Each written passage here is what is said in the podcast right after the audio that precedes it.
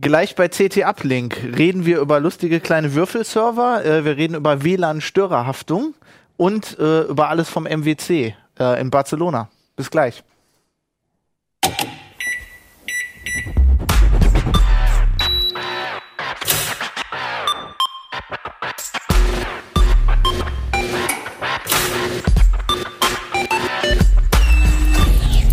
CT Uplink. Hallo, willkommen beim CT Uplink. Ähm, heute CT 7, ähm, Uplink 5, 6. Ja, ähm, Achim ist gerade vom MWC zurück, Ja. aber da reden wir erst ganz zum Schluss Schade. drüber. Erst reden wir über spannende Sachen. ähm, ähm, ja, äh, mein Name ist Fabian Scherschel. Äh, ich habe heute mit mir Christoph Windeck, hallo. Achim Bartschok. Und Holger Bleich. Genau, ähm, ja, ähm, wir haben vorne drauf ein großes Thema 3D. Ähm, da reden wir aber heute nicht drüber. Überraschung. Das kommt in der nächsten Folge. Ähm, wir wollten unbedingt aktuell über die ganzen Handys reden, aber zuerst habe ich gedacht, weil das ja ein Thema ist, was wir angesprochen haben in der Folge, die wir gemacht haben in der Jubiläumsfolge. Ähm, da haben wir über Zuschauerfragen, äh, Zuschauerfragen beantwortet und ich glaube, Achim und ich haben so ein bisschen spontan, ähm, also es war eine Frage über NAS-Geräte und ob man sich lieber einen eigenen Server hinstellt. Und Achim und ich haben so ein bisschen spontan über unseren äh, HP ProLiant Microserver Microserver. geredet und äh, ja, also ich zum Beispiel habe den Preis verwechselt, weil ich den damals in Pfund gekauft habe und den dann einfach in Euro übersetzt. Und wir haben noch so ein paar andere Sachen. äh, Und ich habe so gemeckert. Genau, Genau. und du hast dann gleich, äh, wie man das so macht als CT-Redakteur, einen Genau. richtigen Artikel geschrieben. Ja, Über genau. den neuen. Ja. Ja, dann erzähl uns mal. Ähm, Naja, mir ging es ja gar nicht nur so, dass ihr darum, dass ihr über diesen Server speziell gesprochen habt, sondern äh, die Frage war ja von dem Leser, wenn ich mich recht erinnere, dass wir mal was machen sollten über NAS und Heimserver allgemein. Und ähm, da fühlte, wollte ich natürlich gleich sagen, ja, das machen wir die ganze Zeit. Das ist immer das. das Problem ist, dass dieses Feld so weit ist und so groß und es gibt so viele unterschiedliche Lösungen, dass wir da ständig immer wieder mal Artikel machen. Und ähm, zum Beispiel hatten wir vor einigen Ausgaben was zum Thema OwnCloud, OwnCloud auch zu Hause. Das könnte man zum Beispiel auf so einem Gerät auch machen. Ähm, das kann man aber auch zum Beispiel auf einem NAS als Plugin realisieren, aber da gibt es eben lauter Vor- und Nachteile und ähm, ja, das war der Grund meiner Kritik. Genau, und dann hast du halt diesen, ähm, du hast dir den ganz neuen angeguckt, ne? Also den neuesten. Ja, das ist im Moment das ähm, billigste ähm, Servermodell eigentlich aus der Profibaureihe von äh, Hewlett Packard, also HP. Was man auch, was so günstig ist, dass es auch als Privatmensch ähm, erschwinglich ist. Und ähm, da gibt es ein Vorgängermodell, wie gesagt, was ich glaube, ihr beide zu Hause stehen Ja. habt. Und ähm, das war aber, wie soll man sagen, das ist gar nicht die neueste Technik, sondern das ist von der Technik her im Grunde jetzt zwei Jahre alt. Aber wie das so bei Servern üblich ist, das wird eine Weile geliefert und jetzt ist halt diese billigste Konfiguration mit 230 Euro so günstig, dass man sie als Heimserver auch in Betracht ziehen kann. Das ist der eigentliche direkte Anlass. Aber wir können natürlich ein bisschen mehr darüber sprechen, auch noch, warum man überhaupt einen Server statt einem NAS nehmen will. Ja, also ich finde das ja immer ganz cool, weil man halt, ähm, also wenn man ein bisschen was Außergewöhnliches machen will. Bei einem NAS ist man ja immer darauf angewiesen, dass die einem da so Apps zur Verfügung stellen. Genau. Und wenn man selber was machen will, das hast du ja, glaube ich, auch, also als äh, Einsatzzweck, oder? Ja, genau. Ja, ich glaube, also wir haben generell, wir haben auch danach, als wir darüber geredet haben, nochmal ganz viele Zuschauerfragen bekommen und deswegen finde ich es auch interessant, vielleicht auch nochmal generell zu reden, ähm, wo ist der, wo, wo gibt es Vorteile bei so einem Server und wo gibt es Ja, und Vorteile wo gibt es vor allem noch Lösung? Nachteile? Ja. Das ist ja, das Problem ist, dass es halt keine optimale Lösung gibt aus meiner Sicht für das Problem. Ähm, äh, ich möchte zu Hause in irgendeiner Form Daten lokal speichern, aber von unterwegs drauf zugreifen.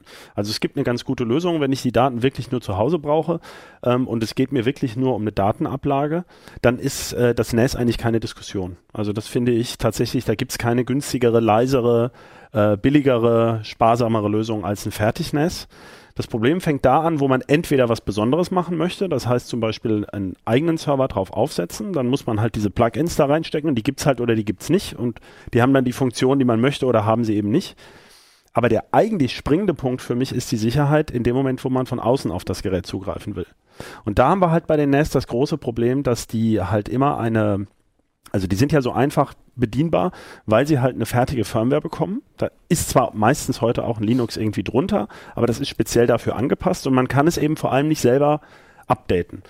Und der Witz an allen Servern ist ja, egal ob das jetzt NAS ist oder, oder FreeNAS oder Linux oder Windows, äh, dass es halt immer Updates braucht, wenn man damit ins böse, böse WLAN, äh, Quatsch, äh, Internet will, ins freie Internet. Das WLAN ist auch böse. Na, das WLAN, genau. Da kommen wir Aber gleich zu, ja. Vor allem, wenn man von unterwegs drauf zugreifen möchte. Das ist der springende Punkt. Und wir haben immer wieder festgestellt bei den NAS-Tests, ähm, die NAS-Hersteller geben dann so Plugins raus, ähm, um Daten nach außen freizugeben, also über den eigenen Router, dann über einen dünn DNS-Service, damit man diese IP auch erreicht. Also da hat man ja schon wieder jemanden im Spiel, den man nicht kontrollieren kann übrigens.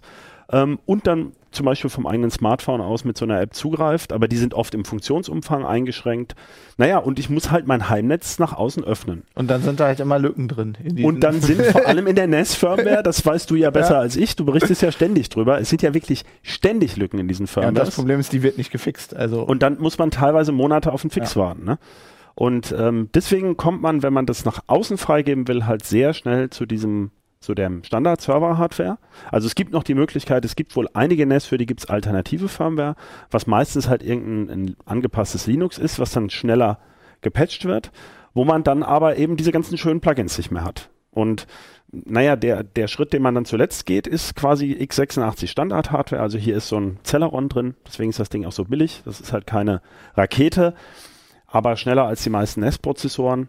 Und es sind halt auch nur 2 GB RAM drin. Das ist natürlich auch was, das reicht nur für einfache Zwecke. Wenn man da jetzt, was weiß ich, drauf virtualisieren will, dann möchte man vielleicht was nachrüsten.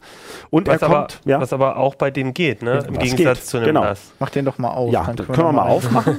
Also ich finde den ja so cool gebaut. Ich drehe ihn jetzt erstmal hier hin, weil man hier schon mal dieses, also das ist wie bei einem NAS. Hier kann man halt diese Platten rausziehen. Der wird übrigens ohne Platten geliefert. Die muss man hier selber reinschrauben.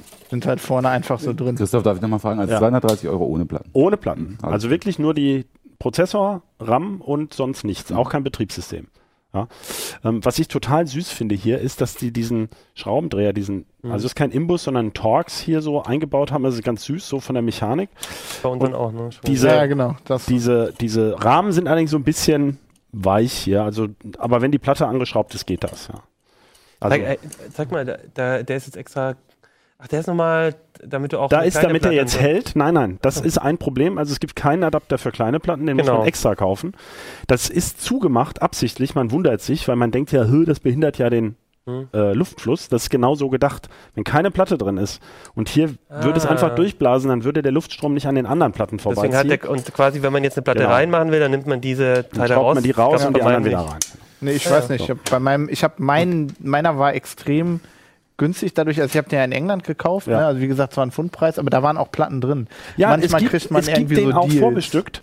Der springende Punkt ist nur, ähm, es gibt auch eine sinnvollere Konfiguration, aber die hat nicht mehr diesen knackigen Preispunkt. Also Ja. die ist dann leider schon wieder so teuer. Das ist ein Problem natürlich bei diesem Profi-Server-Zubehör, dass auch der Prozessor, der etwas bessere, der kostet bei HP mehr, als wenn ich ihn selber tauschen würde. Und dadurch wird es dann sehr schnell leider unattraktiv. Das ist ein bisschen ärgerlich, weil zum Beispiel für manche Sachen würde man gern mehr Power haben und dann muss man sich halt wieder überlegen, dann ist das Gerät vielleicht nicht das Ideale. Ne? Also wir gucken jetzt hier so ein bisschen rein. Da sieht man zum Beispiel, dass man den, den Speicher sehr leicht erweitern kann. Hier ist nur ein Modul drin, ein zweites würde reinpassen. Es fehlt jetzt auch ein optisches Laufwerk. Was ganz witzig ist bei dem Ding, man kann hier innen einen USB-Stick reinstecken, um zum Beispiel ähm, FreeNAS oder, oder ein Ubuntu äh, oder in Linux, irgendein Linux drauf zu installieren, was von dem USB-Stick booten kann. Der ist dann auch vor Zugriffen geschützt. Ähm, apropos Zugriffsschutz, also ist ganz witzig, das Ding hat hier innen so eine Verriegelung. Die geht dann hier runter, kann man die Klappe nicht mehr aufmachen, dann Kann setzt man das Katze Gehäuse nicht drauf. und kann hier hinten, ein, äh, genau, kann ein Schloss draufsetzen. Also es sind alles so nette Details, die man aus dem äh, Profi-Server-Bereich Der ist eigentlich kennt. richtig schön gebaut. Ja, aber wie gesagt, es hat halt auch Nachteile. Also selbst wenn man jetzt gar keine Platte einbaut, also vom USB-Stick bootet, braucht er schon mal gleich 23 Watt. Das ist halt schon mehr als manches ähm, NAS, selbst mit Platten. Ähm, und ähm, er ist nicht zum Ausschalten gedacht. Also er kann zwar Wake on äh, LAN, das geht, aber selbst wenn er aus ist, braucht er noch 6,5 Watt.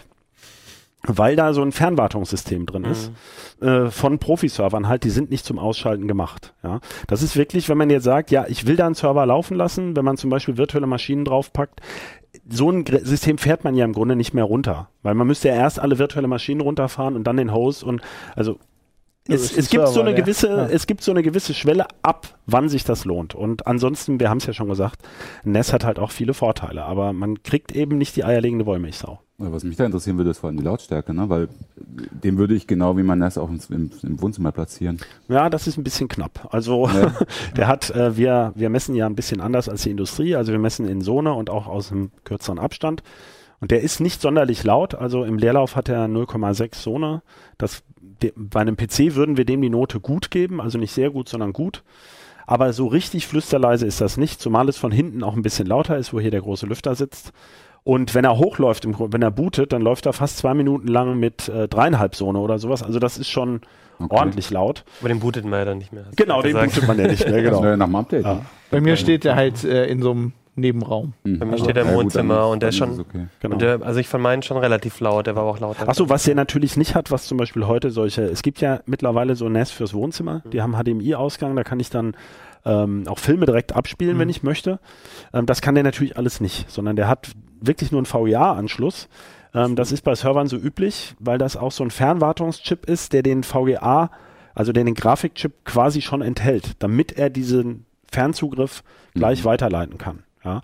Ähm, wobei das auch wieder ein bisschen eingeschränkt ist bei der billigsten Version, aber ähm, ja, das ist halt tatsächlich Servertechnik in abgespeckter Form. Da musst du dann schon geekig sein. Machst halt Linux, installierst du, machst einmal Monitor Ja. dran und dann nur noch SSH. Genau. Ja, aber ich, ich finde halt, du kannst ja trotzdem mehr machen, weil du kannst halt irgendwie deinen, eben deinen eigenen äh, irgendwie Server aufsetzt, kannst du was machen.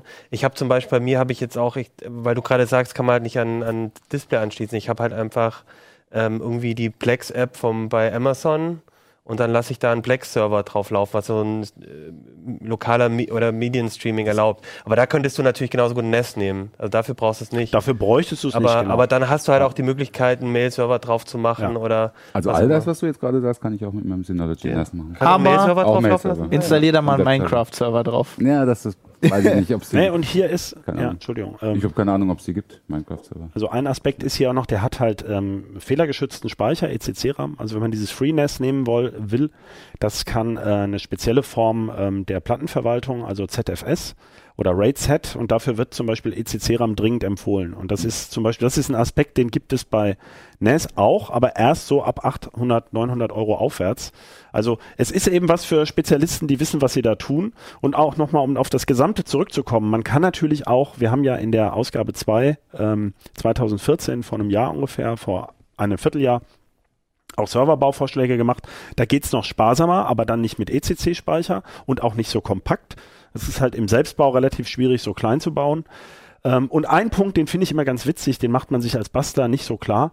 Äh, bei diesen NAS, und das hat er hier auch, ist der zentrale Lüfter von auch von der äh, Festplattentemperatur her geregelt. Das kann man bei einem Selbstbau-PC fast nicht hinkriegen, sowas. Also ist einer der Gründe, warum man ein NAS oft leiser hinkriegt, beziehungsweise wenn es im Hochsommer auch laufen soll, äh, nicht mit einem mit einem langsamer eingestellten Lüfter riskiert, dass das Ding zu heiß wird. Das sind halt immer so Sachen, die, die das Selbstbauen so ein bisschen fummelig machen bei diesen, bei diesen Geschichten. Und natürlich muss man ganz klar sagen, ein, so ein Standardgerät von der Stange ist im Prinzip immer oder fällt seltener aus, äh, schon aus Prinzip als so ein selbst zusammengedengeltes Ding, wo man jetzt jedes Teil selbst zusammensteckt. Also selbst wenn es die CT-Bauanleitung ist, das muss man sich immer klar machen, die Fehlerhäufigkeit oder die Fehlerwahrscheinlichkeit ist einfach größer. Mhm. Ja, und, ähm, und diese ganzen Aspekte spielen halt da eine Rolle, weswegen wir halt immer wieder neue Artikel, immer wieder neu ansetzen über das und jetzt können wir mal über das schreiben und es gibt halt nicht die alles erschlagende Anleitung. Wird- Genau so gibt es das beste Netz. Dir wird also nicht langweilig. nee, der mir wird nicht langweilig. Gut. Ähm, wir haben schon gesagt, wir wollten über übers WLAN reden. Ähm, es ist ne, ein Thema, das ich super interessant finde. Ähm, ich habe eine Zeit lang nicht in Deutschland gelebt und dann habe ich immer versucht, äh, den Ausländern zu erklären, oder ich war ja der Ausländer im Land, aber den, den Leuten aus einem anderen Land zu In erklären, welchem was Land warst du denn? in England, Ah. äh, was die Störerhaftung ist. Ähm, also wir haben ja in Deutschland, ähm, ich fand eure Artikelstrecke total cool, weil Urs irgendwie mit dem Satz anfängt, Deutschland ist ein WLAN-Entwicklungsland. Und das stimmt ja auch irgendwie eigentlich so ein bisschen. Und das liegt halt auch an der rechtlichen Situation. Ja. Die sehr einzigartig ist in Deutschland und deswegen haben wir auch hier so eine wahnsinnig geringe Hotspot-Verbreitung. Also es gibt hier halt den Sonderfall, den gibt es seit über zehn Jahren. Das äh, hat irgendwann, haben die Gerichte angefangen so zu urteilen und irgendwann hat der BGH das dann auch in Urteilen manifestiert, der Störerhaftung. Äh, das heißt wörtlich äh, im, im Juristendeutsch, wer adäquat kausal an einer Rechtsverletzung mitwirkt, kann auch dafür zur Verantwortung gezogen Hast werden. das schon auswendig? das ist wie oft ich das in wie vielen Urteilen ich das schon gelesen habe. Äh, in der Praxis heißt es, wenn du ein WLAN zur Verfügung stellst und das WLAN öffnest, dann äh, bist du mit in die Haftung zu nehmen, wenn über deinen Anschluss irgendwie äh, Blödsinn gemacht wird. Zum Beispiel eben, das bezieht sich eben vor allem auf Urheberrechtsverstöße, vor allem auf den ganzen File-Sharing-Bereich. Da ist man, also man denkt ja normalerweise als Privatperson trifft, betrifft einen das nicht, aber man gibt ja sein WLAN-Passwort trotzdem Leuten. Also man hat ja oft. Ist das eine, entweder Leute du gibst es. Leuten oder du, du, versch du verschlüsselst es oder sicherst es unzureichend. Das ist immer der Knackpunkt bei den, vor allem bei den BGH-Urteilen dazu. Ich hatte Äh, mal Nachbarn, die mir angeboten haben, äh, ob wir uns nicht ein WLAN äh, teilen können. Diese Fälle sind mittlerweile ganz Ja. gut ausverhandelt. Also ist eine sehr kritische Sache. Ich Ja. würde mein WLAN-Passwort nicht so ohne weiteres weitergeben, zumindest dann nur für den Gastzugang und nicht für mein äh, privates Netzwerk. Aber es geht ja noch weiter, weil wenn du nicht dein WLAN verschlüsselst und jemand reingeht, dann bist du auch in der Haftung, obwohl du vielleicht noch gar nicht wusstest, also weil du so äh, zu blöd warst oder was auch immer, ähm, dann kannst du ja auch schon dran sein. Na weil klar, irgendwie- dann bist- genau. dann bist das heißt du ja noch nicht nur, dass du bewusst jemandem was teilst, sondern dass du es halt ähm, äh, aus Versehen. Also das Grundproblem ist ja, ähm, ich, ich betreibe ein WLAN und je, jemand, äh, jemand lädt da jetzt einen Film runter über eine über File-Sharing, ähm, dann kriege ich eine Abmahnung von einem, von einem Anwalt, äh, der Es sagt, kommen halt mehrere Sachen zusammen. Ne? Erstens dieses komische Instrument, das heißt also die, äh, die, die Juristen finden das legitim. Ich halte es in vielen Fällen auch legitim. Es wird halt oft missbraucht der Abmahnung. Die Abmahnung äh, in Deutschland ist so geregelt, dass eben der Abgemahnte die Kosten dafür trägt, ne? wenn die wenn die Rechtsverletzung dokumentiert ist. Äh, das ist in anderen Ländern nicht unbedingt. Ich fände es gut, das nochmal kurz zu erklären. Für Leute, die jetzt wirklich das nicht verstehen, wenn du das WLAN freigibst, also Ja. dein privates, dann kann der, der jetzt sich ähm, bestohlen fühlt, der kann ja nur deine IP-Adresse ermitteln. Ganz das genau. ist ja der springende Punkt. Ja? Da, Und deswegen landen sie bei dir. Da wollte ich auch noch was dazu sagen. Äh, es kommen hier auch wieder zwei Sachen zusammen. Ähm, es ist nicht nur das, äh, dass man nur den Anschlussinhaber im Endeffekt feststellen kann. Nur dahin lässt es sich ja äh, zurückverfolgen, nicht auf den Konk- nicht auf den Täter, der hinter dem WLAN steht. Das andere Problem ist, äh, dass es in Deutschland neuerdings oder neuerdings seit 2008 einen sogenannten zivilrechtlichen Auskunftsanspruch gibt, den die Urheberrechtslobby sich äh, in, Jahr, in Jahren harter Arbeit äh, erkämpft hat. Das heißt, sie muss sich nicht mehr bemühen, irgendwie zur Polizei zu gehen und sagen, hier hat jemand mein Recht verletzt, sondern sie kann in ganz großen Spiel äh, tausende ermittelte IP-Adressen in Tauschbörsen mit einem Schlag zu einem Gericht bringen. Das Gericht sagt, okay, Und die das gehen war dann- wohl eine Gerichtsverletzung, wahrscheinlich. Und die gehen dann zum Provider. meistens zur Telekom. Mhm. Also in überwiegenden Fällen ist es die Telekom. Und die Telekom gibt dann äh, zu dem Zeit, mit den die IP-Adresse, die vergeben wurde, zu dem mutmaßlichen Rechtsverstoß. genau, und damit Zeitpunkt landen die raus. dann bei mir dann landen als Anschluss, also Genau. als derjenige, der den Internetanschluss hat. Und du hast den schwarzen Peter. Genau, und das Interessante dann, also was ich ja sehr interessant finde, ist dann, wenn das zu einer Verhandlung käme, also wenn ich nicht einfach zahle und Ja. sage, ja, das war hier jemand, ich zahle das jetzt, ähm, dann bin ich ja quasi in der Bringschuld, weil ich müsste dann beweisen, dass ich es nicht war, wenn ich das richtig Das ist verstehe. nochmal, das ist noch mal sehr perfide in der deutschen Rechtsprechung. Das heißt, die, das ist die sogenannte sekundäre Darlegungslast. Das heißt, da kommt jemand mit einer Abmahnung und sagt, hier, der hat mein Recht verletzt. Ich habe hier eine IP-Adresse und die habe ich so und so ermittelt, äh, ob, das, ob das nun stimmt, ob das glaubhaft ist oder nicht. Die meisten Gerichte sagen, ja, wird schon stimmen, der hat ja irgendeine Software eingesetzt und die ist auch begutachtet worden irgendwann mal und das ist okay. Ähm, dann musst du als WLAN-Betreiber, der ermittelt wurde, nachweisen in, in dem zweiten Schritt, nein, ich war es definitiv nicht. Es gab Fälle, wo die Leute sogar Flugtickets vorgelegt haben und, und äh, Nachweisprotokolle aus ihrer Fritzbox, die sowieso vor Gericht nie glaubhaft sind, weil Textdateien lassen sich ja irgendwie fälschen. Das bringt also gar nichts, da irgendwie mit zu Protokolle irgendwie nachzuliefern. Oder auch, äh, ich habe jetzt gerade wieder einen Fall gehabt, wo jemand sogar das Fehlerprotokoll seines Providers und der Provider hat nachgewiesen, nein, ich war äh, zu dem Zeitpunkt äh, äh, ging der Anschluss nicht. Da, war, da, lag, da lag eine Störung vor. Egal. Ne? Trotzdem bist du in, sek in einer sekundären Darlegungslast. Und äh, meistens kann man es eben nicht beweisen und dann ist man trotzdem dran. Weil nämlich gesagt wird, irgendjemand muss es gewesen sein, das sagen die ja. Wenn du es nicht warst, dann war es vielleicht irgendjemand anders. Wer, wenn du uns nicht sagst, wer es war, wenn du es nicht weißt, dann bist du eben dran als Anschlussinhaber fertig. Was, aber was du ja, was du ja in dem Artikel beschreibst, was ich ganz interessant finde, ist, dass das so ein bisschen zu kippen scheint. Also Ja. jetzt gab es ja wohl Urteile, dass zum Beispiel in Familien, ähm, das heißt, der Anschluss ist ja auf eine Person angemeldet, sage ich jetzt mal den Vater, und dann äh, hat er eine, eine, eine Ehefrau und zwei Kinder. Ähm, dann, dann muss er nicht mehr jetzt irgendwie äh, darlegen, wer von, wer, ob seine Kinder das waren oder ob es die Frau war, sondern ähm, wenn ich das richtig verstehe, diese ähm, also die, die Bringschuld gilt dann nicht mehr. Genau, das ist ganz interessant. Äh, da kann man nämlich sehr gut sehen, was diese, diese BGH-Urteile bewirken. Also es gab zwei BGH-Urteile 2012 und 2014 zu genau solchen Konstellationen, wo der Vater gesagt hat, ich war es nicht, wahrscheinlich war es das Kind, oder das Kind es in einem Fall sogar zugegeben hat, ich war es.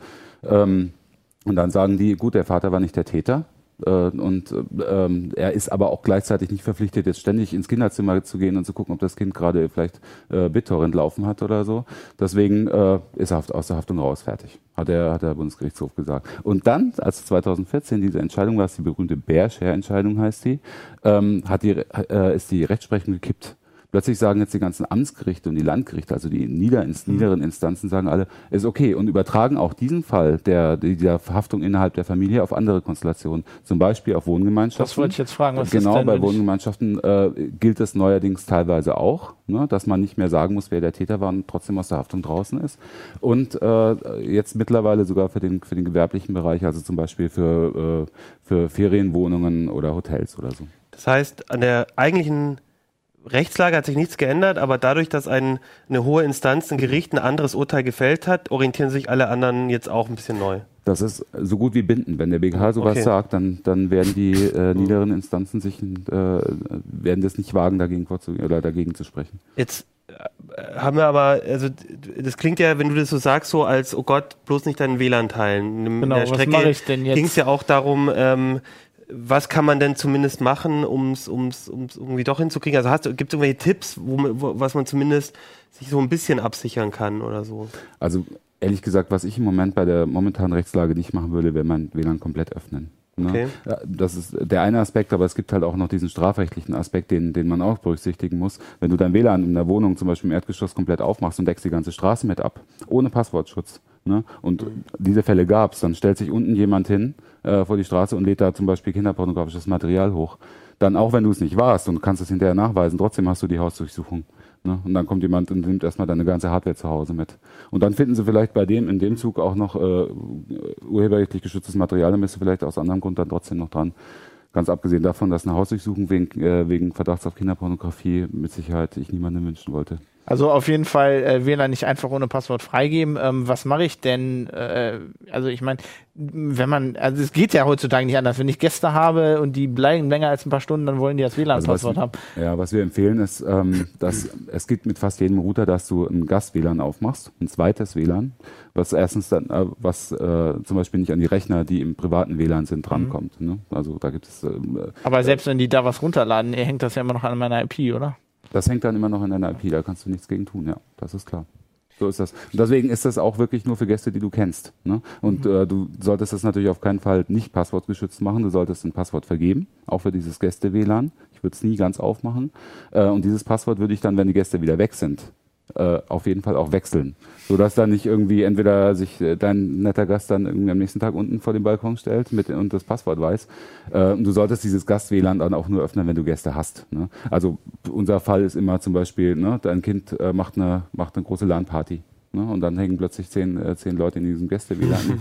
ist der Fall bekannt? Aber die laden, ja, doch, ja, die laden doch nichts runter auf so einer LAN-Party, also ich bitte dich. Du, hast du go wrong? Ja, du, du, ja. Musst die, du musst die nur einmal kurz belehren, dann werden die sich garantiert auch dran halten. Was ist so mit dem gewerblichen Einsatz? Hotels und so ist ja hm. auch ein, ein sehr spannender Bereich, weil da gibt es jetzt ganz neue Urteile. Äh, haben wir noch ein bisschen Zeit? Wir haben noch ein bisschen Zeit, ja. es gibt nämlich, äh, es gibt nämlich noch eine ganz interessante Fallkonstellation, die auch noch nicht abgeschlossen ist, nämlich ähm, wenn man kommerzieller Bet äh, Provider ist, äh, dann ist, hat man das, äh, genießt man das sogenannte Haftungsprivileg nach Telemediengesetz Paragraph 8. Ähm, das heißt, äh, du für den Verkehr, den du durchleitest, den Datenverkehr, mhm. kannst du nicht haftbar gemacht werden. Also ist werden. quasi das gleiche wie wenn ich, als wenn ich ein Internet Service Provider wäre. Genau. Also, das, die Telekom, also die Telekom und die ganzen Großen genießen das sowieso. Ja. Die können nicht zur Verantwortung gezogen werden für den Datenverkehr, der durch ihre Netze läuft. Aber das wird jetzt gerade ausgedehnt auch auf, äh, auf kleine auf Hotelprovider mhm. zum Beispiel. Und es gab sogar ein Urteil, wo das äh, auf den Bereich Freifunk erweitert wurde, also auf den privaten Bereich. Ich fand das äh, sehr interessant, dass äh, also ich habe den Artikel mit dem mit dem gewerblichen Zeug auch gelesen, dass es da Anbieter gibt, die halt, wenn du einen Café zum Beispiel betreibst und deinen Gästen WLAN bereitstellen willst, dass du die, die dann dir dann so einen Router dahinstellst. Der läuft zwar über deinen Internetanschluss, aber per VPN. Das mhm. heißt, die Zugriffe von den Gästen äh, terminieren am, beim Provider dieses Hotspots. Das heißt, Genau. wenn es da eine Urheberrechtsverletzung gibt, dann kommen die Abmahnanwälte zu denen Mhm. und nicht zu dir. Und die sagen dann halt auch einfach, äh, ja, Die sagen, die haben das genau, Provider-Privileg. die haben das provider Also wir haben einen, einen Fall hier, das ist ein relativ kleiner Anbieter, der hat gesagt, in, im Laufe von vier Jahren hat er 3000 Abmahnungen bekommen. Ne? Ähm, und Was, wa- was für ein Anbieter war? Also das ein- war so ein ein- kleiner Hotspot-Anbieter. Genau, okay. Smartspot Also, heißt der. ähm, naja, was heißt klein? Also er hat äh, zum Beispiel betreibt er das ganze öffentliche WLAN im, im des Flughafens Köln-Bonn. Also ganz klein ist er Okay, auch nicht. das ist schon. Also der bietet das aber auch für Endkunden an. Ne? Das kannst du dir in deine Arztpraxis stellen als kommerzieller Anbieter oder du kannst es auch dir auch zu Hause hinstellen. Ähm, und er sagt, er hat in vier Jahren 3000 Abmahnungen bekommen, hat sich immer aufs Provider-Privileg berufen und hat nicht einmal irgendwie juristischen Ärger bekommen. Die, er hat die alle abgewimmelt damit. Diesen, Ja, ihr habt auch äh, für Leute, die das interessiert, wirklich äh, noch eingehender in der CT, habt ihr auch da noch einen richtigen Artikel dazu mit, mit Lösungen, die man machen kann. Das, äh, könnt ihr euch angucken, das äh, finde ich super interessant. Ja, ich finde es schön, dass ich mal nicht immer hier die negativen Themen habe. Alles ist böse. Ich habe irgendwie jedes Mal die negativen Ja, das, Themen, hier das bin sonst ich. Also willkommen im Club. Nee, jetzt mal zu was Spaßigem. Äh, Achim hat sich die, die ganze Woche die Sonne auf den Bauch scheinen lassen in Barcelona. Ich bin für die spaßigen Themen Mit, zuständig. mit Handys rumgespielt. Was gibt's Ja. Neues? Also das Wetter war echt total super, es war schon sehr frühlingshaft und nein, ähm, ja, äh, immer wieder, ich bin jetzt auch schon ein paar Jahre dabei und es ist, ich, ich merke immer so bei mir, es setzt so im Winter, so nach Weihnachten, wenn die Geschenke dann auch mal ausgepackt sind, so, so eine Gadget-Müdigkeit ein. Ich denke mir so, oh nee, Handys und geh weg. So, und das dann, habe ich ständig und das dann, ganze kommt, Jahr und dann über. kommt der Mobile World Kongress Das ist nicht negativ? und dann kommt der Mobile World Kongress und, und man denkt erst so, ah, jetzt ah, die Messe und so und dann geht's da hin und dann kommen so viele neue Sachen und irgendwie ist es dann doch immer super spannend. Und ja, also in diesem Jahr Barcelona äh, war wieder ähm, stand so im, Licht der, der, der großen Smartphone-Hersteller, die eben auch zum Teil ihre Flaggschiffe dort vorstellen. Es war ein bisschen weniger als sonst. Ne? Früher hatten, hatte auch Sony zum Beispiel eine große äh, Veranstaltung dort und ich habe das Gefühl, so manche waren gerade mit den Geräten noch nicht so weit oder ähm, wollten oder wollten es sich einfach nicht leisten, da so eine große Show zu machen. Aber wie immer, Samsung, Riesending schon am Sonntag.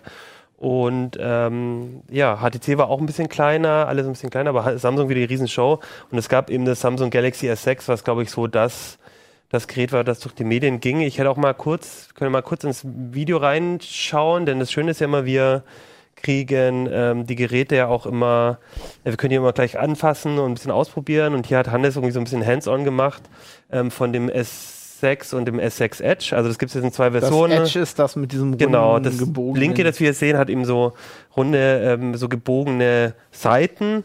Ähm, nicht so cool eigentlich wie beim Note 4. Beim Note 4 war das ja so richtig, äh, also um 90 Grad so gebogen und hier einfach nur so ganz leicht und auch, die, das hat eigentlich gar keinen, ähm, keinen Zweck mehr, so keine Funktion. Die haben Da ja da eigentlich mal sowas eingeblendet. Genau. so- beim, beim Note 4 Nachrichten. war das komplett eigentlich immer belegt mit so einer Leiste und dann kommen da irgendwie neue Nachrichten rein und so. Und hier ist es nur noch so, dass, äh, wie man es jetzt hier auch im Video gleich sehen wird, dass da, äh, wenn im ausgeschalteten Zustand kannst du kurz mal rüberwischen und dann wird die Zeit eingeblendet. Da brauchst du aber eigentlich nicht so eine Kante dafür. Das kannst du eigentlich auch bei, gibt's bei Nokia und so gibt's auch solche Funktionen bei den Geräten. Also es ist eigentlich, eigentlich wirklich sagen nur so ein Design-Feature. Ne? Also du hast jetzt einfach die gebogenen Ecken und es sieht echt wirklich schon schick aus. Also ich finde es schon cool. Ich dachte, das ist damit, wenn es runterfällt, dass es auch garantiert kaputt geht. Ja, da haben, da haben sie uns natürlich auch lange, lange Vorträge dann gehalten, so dass dadurch, äh, dass es jetzt eben nicht so haben, dass die gesamte Kante rund ist wie beim Note Edge, sondern eben noch ein bisschen ähm, äh, Metallrahmen ist, müsste das eigentlich alles ganz okay sein. Mal schauen. Ach so, das heißt im Umkehrschluss, das Note Edge geht, es geht leicht. Ja, hab ich mir geht, auch so überlegt, Geht, ich mir auch überlegt, kaputt, hat aber dafür die Funktion. Okay. Ja, gut. weiß ich nicht, aber also auf jeden Fall, also das große Ding bei dem Samsung war auf jeden Fall das Design. Die haben das Design komplett geändert. Jetzt sieht man hier, ach so, nee, sieht man nicht, doch hier die Rückseite ähm, ist jetzt so ein so so Glas mit Metallrahmen. Ich finde das übrigens viel zu shiny. Also Ich, ich, wollte gerade sagen, warum Ge- ist äh, das hochglänzend? Das ist halt doch sofort Fingerabdrücke, oder? Genau, es war, du hast keine fünf Sekunden das Gerät in der Hand gehabt, es war sofort Fingerabdrücke. Weiß nicht, ob das bei jeder Farbe so ist. Manchmal sind ja mit den Werkstoffen und Farben ist ein bisschen unterschiedlich. Aber ich habe das Gefühl, super schnell Fingerabdrücke und das ist so ein bisschen so wie die in Japan und Asien und so sind ja solche möglichst bunte, glänzende ähm, Geräte irgendwie sehr beliebt. Also mir war es eigentlich ehrlich gesagt ein bisschen zu, so, so zu shiny. Und das ist relativ teuer, oder? Genau, es ist super teuer. Du kriegst es mit, also die teuerste Variante kostet 1000, ich glaube 1050 Euro oder 1100 Euro. Wie viel Würfelserver kriegt man dafür? Ja, und dann bist du halt auch wieder beim iPhone. Also wie gesagt, vom Design großer, großer Schritt irgendwie in eine andere Richtung. Auch mit vielen Nachteilen, weil du natürlich jetzt ähm, die Batterie nicht mehr auswechseln kannst. Du kannst keinen SD-Slot mehr, du hast keinen SD-Slot mehr, es ist nicht mehr wasserdicht. Also ich finde, es ist so ein bisschen wieder wie Apple. So, ne? HTC hat jetzt so ein, äh, hat wie äh, schon seit längerem irgendwie so alles Metall, alles Glänz, alles schick, aber halt so von den Funktionen dann so ein paar Einschränkungen. Und, und, und Samsung war immer noch einer von denen, die halt gesagt haben, na gut, wir machen Plastik, aber dafür kannst du eine Batterie... Naja, ich werde dir ja die Verkaufszahlen zeigen, ob sie den Geschmack ja. der Masse treffen. Ja. Ich meine, ähm, die liefen beim ich finde das immer ein bisschen so schwierig als Experte zu sagen, ja, ich finde das jetzt so oder so. Ähm, ich meine, die Leute kaufen es oder kaufen es nicht, da wird man sehen. Ne? Und beim S5 war ja offensichtlich, ähm, hatten die Probleme, die Geräte an den Mann zu bringen. Mal ja, ist das so? Echt? Ja. Okay. Hast du dir eigentlich auch das äh, Ubuntu Handy angeguckt? Ja, guck mal. Du hast es Ich habe sogar dabei. Ha. Nein, wir hatten es äh, eh schon in der das Redaktion. Das wusste ich nicht mal. Genau, ich habe da auch drüber nicht geschrieben. vorbereitet. aber perfekte Zuspielung hier an mich. Äh, ich weiß nicht, ob man es noch mal zeigen will. Wir hatten ja schon mal ein Ubuntu-Telefon äh, hier, also beziehungsweise ein Nexus so, ich 4 mit dem Ubuntu. Hier. Genau. Ich hatte einfach mal so ein bisschen, vielleicht auch mal die Hardware so ein bisschen wenn wir auch nochmal umdrehen. Ist, was mir dabei gefällt, ist es sehr klein. Ja. Kleine Handys sterben ja irgendwie aus. Genau, also vielleicht dazu gesagt, diese Messe ist natürlich so die Messe der großen High-End-Flaggschiffe und was du dann auch im Fernsehen und so siehst. Aber ich finde es eigentlich immer viel spannender, auch zu den kleineren zu gehen. Und weil ich auch erst vor kurzem war ich ja auch mit Uplink dabei, über viel über alternatives äh, Betriebssysteme geredet habe, fand ich das auch immer total interessant, zu denen zu gehen. Ähm, das eine war BQ, das ist ein spanischer Hersteller, der jetzt das erste kommerzielle Ubuntu-Smartphone rausgebracht hat für 170 Euro ist echt kein High-End-Gerät. Ja, welches ist das denn jetzt? Das ist das BQ. Ach so, das ist das. Das ist es, genau, mit Ubuntu. Für 170 sagst du? Ja. Ja, okay. Hm. Dual SIM ähm, fand ich auch ganz spannend, dass die äh, mit MediaTek-Prozessor ähm, drin haben. Das heißt, die mussten dann auch nochmal die Software ein bisschen anpassen, weil bei den nächsten ja äh, Qualcomm drin ist. Und ähm, ein ganz interessanter Hersteller, ein spanischer Hersteller, der gerade auch Ambitionen hat, irgendwie über die spanischen Grenzen hinweg irgendwas zu machen. Wir haben ja jetzt irgendwie gesagt, äh, dass das mehr so ein One-Off ist und die sich eigentlich auf das Android, die Android-Version Ja, ich habe halt mit denen gesprochen, weil die sich gerne so inszenieren, so ein bisschen als wir fördern die Vielfalt die und, und ich habe so das Gefühl, ähm, das ist jetzt erstmal so ein Shot, um mal zu gucken, wie es ist. Aber du meinst mit spanischem Hersteller, das ist doch genauso bei Foxconn oder sonst mhm. jemandem gefertigt. Das heißt also, es ist eine spanische Firma, die dieses Gerät ja. sozusagen entwickelt hat und Das ist natürlich immer generell ähm, bei allen, ich meine, Apple ist auch ein ja. amerikanischer Hersteller, ja. dessen Geräte Also so gesehen, ja, okay. Ja, mhm. das ist richtig. Also was ich ganz interessant finde, du hast, und das findest du, das siehst du auch beim Mobile World Congress, du siehst 500 Handymodelle und ähm, 90 Prozent davon oder 80 Prozent davon sind halt irgendwelche zugekauften, vorgekauften, vorgepackagten Smartphone-Formfaktoren, wo du dann nachher deinen Namen draufklebst. Naja, klar, gut. Und es anders hier gehen? Steht, wenn ich das Preisen? mal kurz vorlesen darf, designed in uh, Spain, assembled in China. In China. Ja. ja. ja. Genau. Und was bei dem Hersteller ganz interessant ist, dies, da scheint wirklich so ein bisschen technisches Know-how auch in, bei dem Laden zu sein. Ähm, die haben auch äh, eigene Testlabore und sowas. Und, äh, also Müssen die auch, wenn sie Ubuntu zum Laufen kriegen wollen. also es kam mir so vor, als haben die zumindest ein bisschen mehr Anspruch da auch beim Design und bei den, mhm. bei den Geräten so mit, mitzuwirken. Aber natürlich sind das. Aber das hat man doch beim Fairphone sogar gesehen, dass das in relativ kleinen Stückzahlen ja auch, also genau. dass es erstmal prinzipiell möglich ist mhm. und nichts Schlechtes ist. Und ich meine, dass man das zu den Preisen nicht äh, hier fertigen kann. Nee, das ist klar. ist auch klar. Ne? Genau. Ich finde interessant, wie ähm, dass das jetzt doch eher ein billigeres Handy ist. Mhm. Wenn man sich ja überlegt, dass Ubuntu, was ist jetzt zwei Jahre her, wo die dieses Kickstarter gemacht haben, wo die dieses mega teure, super designte mhm. Handy machen wollten. Und jetzt ist es doch eher äh, was Normaleres geworden. Stichwort ähm, Fairphone, weil du es gerade erwähnst. Ich war auch bei, ähm, ich habe mich auch mit, äh, mit dem Fairphone Technikchef getroffen. Die sind nämlich jetzt gerade mittendrin, ähm, ihr zweites Gerät zu machen, haben dafür einen Hersteller ähm, gewechselt und die haben genau auch ganz viel mit mir über diese Probleme gesprochen, nämlich ähm, ähm, du gehst halt erstmal hin und sagst, okay, ich will jetzt ein Smartphone, eine kleine Stückzahl, dann gehst du zu einem Auftragsfertiger und dann merkst du halt erstmal, wie wenig Einfluss du da ähm, hast. Und die haben jetzt den, also die hatten das Riesenproblem, dass die zum Beispiel, die wollen ein möglichst lang währendes Gerät, das ist natürlich ganz wichtig hm. für die Lebenszyklen. Und dann haben die Android drauf und ein MediaTek SoC und dann haben sie irgendwann gemerkt, ähm, sie dürfen eigentlich gar nicht den Source Code veröffentlichen, den sie wollen, weil es gar nicht für die mit lizenziert ist so die ähm, kriegen keine Updates mehr so leicht, weil sie als kleine Hersteller von MediaTek da überhaupt nicht mehr unterstützt werden. Mhm. Und die haben sich unter anderem aus den Gründen jetzt beim neuen Gerät dafür entschieden, den Auftragsfertiger zu wechseln, wo sie mehr Eingriff auch in die Produktion haben und, und haben zum Beispiel jetzt auf Qualcomm, setzen jetzt auf Qualcomm statt auf MediaTek, weil sie halt dort das Gefühl haben, dass sie halt mehr Möglichkeiten haben, ähm, den Source Code zu veröffentlichen, mit Updates und so weiter kommen. Und das, da merkst du, das fand ich eine ganz schöne Geschichte, weil du gemerkt hast, so diese Erfahrungen, die die machen, ähm, das ist halt, die du dann wahrscheinlich auch gehen musst, weil das ist echt ein krasses Geschäft mit diesen ähm, Smartphones da in China, weil äh, die halt so hoch spezialisiert dort sind und und aber jeder Hersteller dort eben produziert und ein Samsung-Gerät unter Umständen oder wahrscheinlich aus demselben Produktions, äh, nicht aus derselben Produktionsstraße, aber aus demselben Fabrikgebäude, wie halt Naja, das andere Äh, rausbaut. vieles bei den Preisen, das ist, glaube ich, auch vielen so, ähm, wer so nicht so länger schon mal drüber nachgedacht hat, vieles kommt ja auch daher, ähm, dass man eben P- Teile austauschen kann. Ich meine, wir sehen das ja auch bei Samsung, dass sie mal einen Qualcomm und mal einen eigenen Chip bestücken und so. Und wenn du halt ein faires Produkt machen willst und sagst, nein, nein, es soll aber genau diese faire Platine sein und dieser äh, Prozessor mit einem anderen Lot und so, dann, äh, dann ist man ruckzuck, katapultiert man sich aus Preis, in Preisbereiche, wo, wo man, wo es technisch eigentlich keinen Grund Ja. für gibt, sondern wo die Verfügbarkeit das Problem wird, Genau. ja. Und man muss sich auch klar mal beim ersten Fairphone, da sind im Prinzip zwei Sachen ein bisschen fairer gewesen. Mhm. Die, die, ähm, hier die Lötpaste und ähm, bei, bei ein paar Kondensatoren. Kondensatoren. Mhm. Und als ich sie jetzt gefragt habe, können Sie mir schon sagen, was beim zweiten fairer wird, genau bei Ja. dieser Produktion, haben sie gesagt, wir müssen jetzt gucken, was wir machen können und was Klar. nicht. Und es wird, wie, es wird nicht alles sein, es wird wieder wenig sein, aber wir versuchen Stück für Stück mehr zu Mhm. Ja. machen. Also das fand ich ganz spannend. Und generell so diese kleineren, alternativen, ungewöhnlichen Sachen. Ähm, zum Beispiel war ich auch bei Yolla mit dem Yolla-Tablet, die mit Sailfish OS ja auch ein alternatives Betriebssystem haben. Also das finde ich immer ganz spannend. Das, wenn du äh, so guckst mit dem Fokus auf diese Dinge, dann siehst du immer nur diese High-End Samsung, sonst was Flaggschiffe, aber diese ganzen kleinen Hersteller sind eben auch da und da gibt es viel Ungewöhnliches zu sehen und wir haben da ganz viel auf Heise Online geschrieben. Gibt es denn mal ein gespannt. ungewöhnliches Designkonzept auch, was so wirklich krass abweicht oder ist das Bei den Doch, Smartphones. ähm, Ja, es gibt ja das Modulare.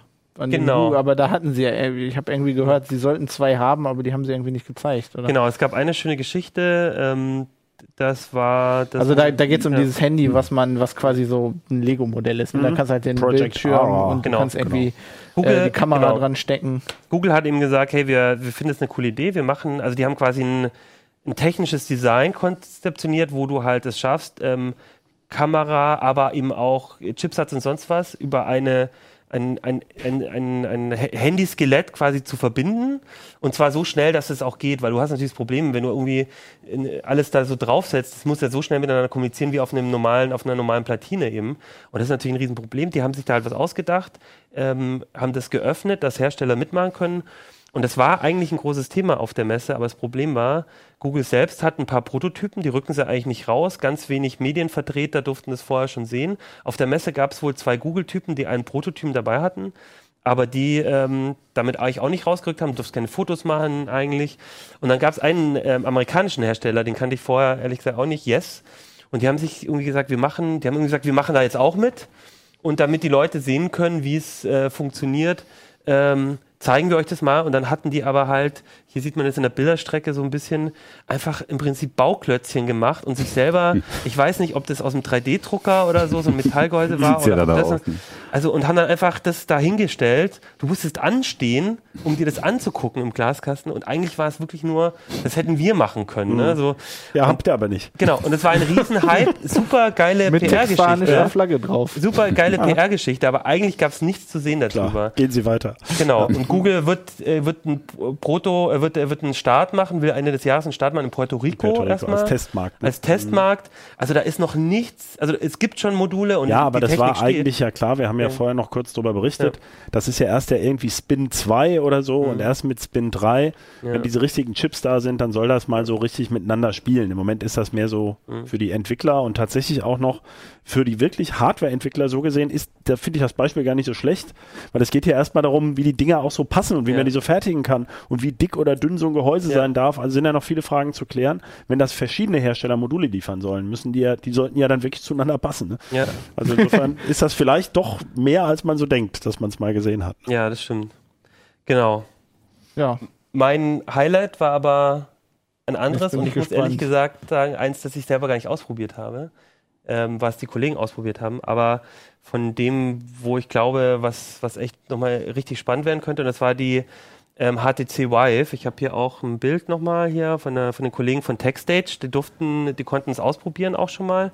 Da können wir Was reingucken. tut dieses Ding? Das ist die VR-Brille von Ah. Valve und HTC. Also Ach Valve, so. der, genau, der, ähm, ja, wie sagt man, Spieleanbieter, Spielenetzwerk, Spieleprovider müsste man Spieleplattform, sagen, eigentlich Provider. die Publisher Genau. Die auch diese Steambox bauen genau, wollen. Ne? die Steam, Steambox bauen. Und die haben quasi gemeinsam mit HTC ähm, diese Brille rausgebracht, zeitgleich auf der GDC in den USA und eben auf dem Mobile World Congress, HTC auf dem Mobile World Congress, die in in den USA und der Hartmut Gieselmann, unser Kollege, ist dort und hat die auch richtig detailliert ausprobieren können, ein bisschen mehr ähm, technische Details auch mitbekommen. Und das ist irre spannend, finde ich, weil die im Gegensatz zu Oculus Rift nochmal wohl von der äh, Erfassung im Raum nochmal ein bisschen mehr macht. Du hast auch zwei Controller in den Händen, äh, mit denen du sind irgendwie so Scanner, wenn man sich Genau, das sind quasi, damit du deine Tracking, ähm, damit du das Tracking machst. Du hast dann zwei Boxen, die du in deinem 4x5 Meter großen leeren Raum übrigens aufstellst. Weiß nicht, Was? wie viele von euch einen 4x5 Was? Meter großen leeren Also Raum haben. So viele. Gamer kriegen die damit nicht mit dem Konzept. Naja, und das Coole ist aber halt, dass du in diesem, die Spiele und die Demos, die es jetzt halt da gab, sind halt darauf angepasst, dass du dich innerhalb dann dieses durch den Bereichs Raum. dann auch bewegen kannst. Und Okay. natürlich irgendwie, du bist auf einem Schiffswrack oder du verlässt dann den Raum und gehst wieder in einen neuen. Aber du hast halt viel mehr so eine Immersion natürlich, weil du dann immer äh, viel mehr noch dich bewegen Da kannst. sollte keiner reinkommen und irgendwas auf den Boden legen. da- Ja. Das ist natürlich, das wird nochmal spannend, aber also was mir die Kollegen erzählt haben, sowohl unser Kollege von TechStage als auch übrigens der Kollege von Gole, mit dem wir im, im Flugzeug dann noch saßen auf dem Weg nach Hause, als auch Hartmut, da habt äh, auf Heise Online auch sehr ausführlich geschrieben, das klang total irre und ich bin total gespannt auf diese Brille. Das, das war ja, Wann kriegen wir denn mal eine? Weiß man das? Ähm, es, äh, wann wir es jetzt konkret reinkriegen, weiß ich nicht, da müsste man Hartmut fragen, aber die ähm, Developer-Version der Brille soll schon in, glaube ich, zwei Monaten äh, verfügbar sein. Und das heißt, ab dann, die ist dann wahrscheinlich ein bisschen klobiger, die ist nicht so ganz das Highlight. Also wie bei der Oculus sozusagen. ja. wir müssen ansprechen, dass das hier Valve ist und wir immer Ja. noch auf Half- Half-Life 3 warten. Ne? Also das, äh, mit Daten haben Ja, die es und nicht auf so. den äh, äh, Steamboxen Genau. Obwohl jetzt Ja. haben sie ja was gezeigt Ja. auf der Ja. GDC. Okay, Aber wir waren ja Ahnung, eigentlich beim MWC. Ja. Ne? Genau. Und die haben gesagt, äh, bis Ende des Jahres soll diese Brille rauskommen mit 1920 mal 1080 Bildpunkt pro Auge, mit 90 Hertz. Also es ist schon alles ziemlich cool. Und ich erinnere mich noch, dass wir in einer CT-Uplink-Folge mal mit Kino drüber geredet haben und er irgendwie gemeint hatte, also ich glaube, es war Kino, ja, Oculus ist auch, äh, die sind einfach noch technisch sehr, sehr weit vor allen voraus. Und, und, ähm, und schwupps ist auf einmal ein zweiter da und die Brille ist echt der Hammer. Das ist ein gutes Stichwort, äh, weil auf dem MWC ist ja noch mehr passiert mit, mit 3D-Brillen und so. Und wir haben grundsätzlich haben wir das einfach als Thema uns für die nächste Sendung aufgespart. Das ist unser großes Titelthema. Äh, 3D, VR, AR. Ich kann da immer nie so auseinanderhalten, was der was richtig der Unterschied ist, aber das wird euch Keno äh, nächste Woche erzählen und dann werden wir wahrscheinlich auch noch mehr über diese Brille erfahren. ja, genau. ja. Aber auch von Brillen, die nur 5 Euro kosten und auch schon eine ganz schöne Immersion bieten. Natürlich nicht so wie die, aber das finde ich echt der Hammer. Mir, an mir geht dieses ganze 3D-Thema ja so ein bisschen vorbei, deswegen überlasse ich dann Keno. weil du ein. Terminal, ein Genau, Linux-Terminal weil ich nicht so, in so 3D einen Server den ganzen Tag benutze über SSH. ähm, genau, da hört ihr dann nächste Woche von. Schaltet dann wieder ein. Ja, Ja. CT Uplink.